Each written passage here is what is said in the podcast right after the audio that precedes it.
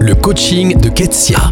Nous commençons une nouvelle série de thématiques de coaching liées au numérique et je débute ce premier épisode avec une question. Quelle est votre identité numérique? Avec l'essor des réseaux sociaux, nous avons dû apprendre à créer des profils sur des plateformes professionnelles, publiques ou interrelationnelles. Pour exister aux yeux des autres utilisateurs, nous devons établir un choix de photos, de mots sur notre activité de vie, sur nos passions et nos intérêts. Alors que dites-vous de vous-même sur les réseaux sociaux? Et ne pensez pas que faire partie de l'ancienne génération ou être réactionnaire vous épargne cette question. En effet, nous choisissons tous de montrer au monde une partie de notre identité qui est plus ou moins fidèle à qui nous sommes vraiment. La différence entre le monde numérique et la vie réelle, c'est qu'en ligne, nous sommes davantage au contrôle de ce que l'on montre et de ce que l'on cache.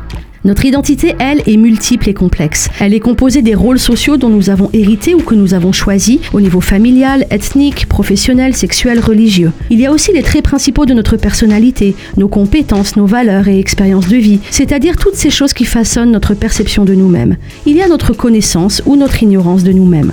Alors j'aimerais vous poser la question, qui êtes-vous? Et la question qui suit, comment ce que vous montrez de vous sur le net ou dans la vraie vie est-il une image proche de qui vous êtes réellement? Parce qu'au-delà de la notion d'intégrité, c'est-à-dire l'alignement entre ce que l'on est, ce que l'on dit et ce que l'on fait, l'authenticité est une valeur de plus en plus recherchée qui permet de créer des ponts avec les autres. Chaque être humain expérimente la joie, la tristesse, la beauté, la colère, la douleur, la peur. Nous avons cela en commun.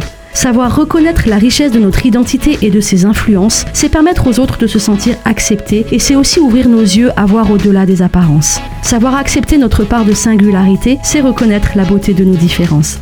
Je termine avec cette question récapitulative. Qui êtes-vous? Qu'y a-t-il derrière les mots, les images et les vidéos que vous publiez? Et comment cela construit-il des ponts avec les autres? Pour aller plus loin, lisez le blog ketsiabonaz.fr.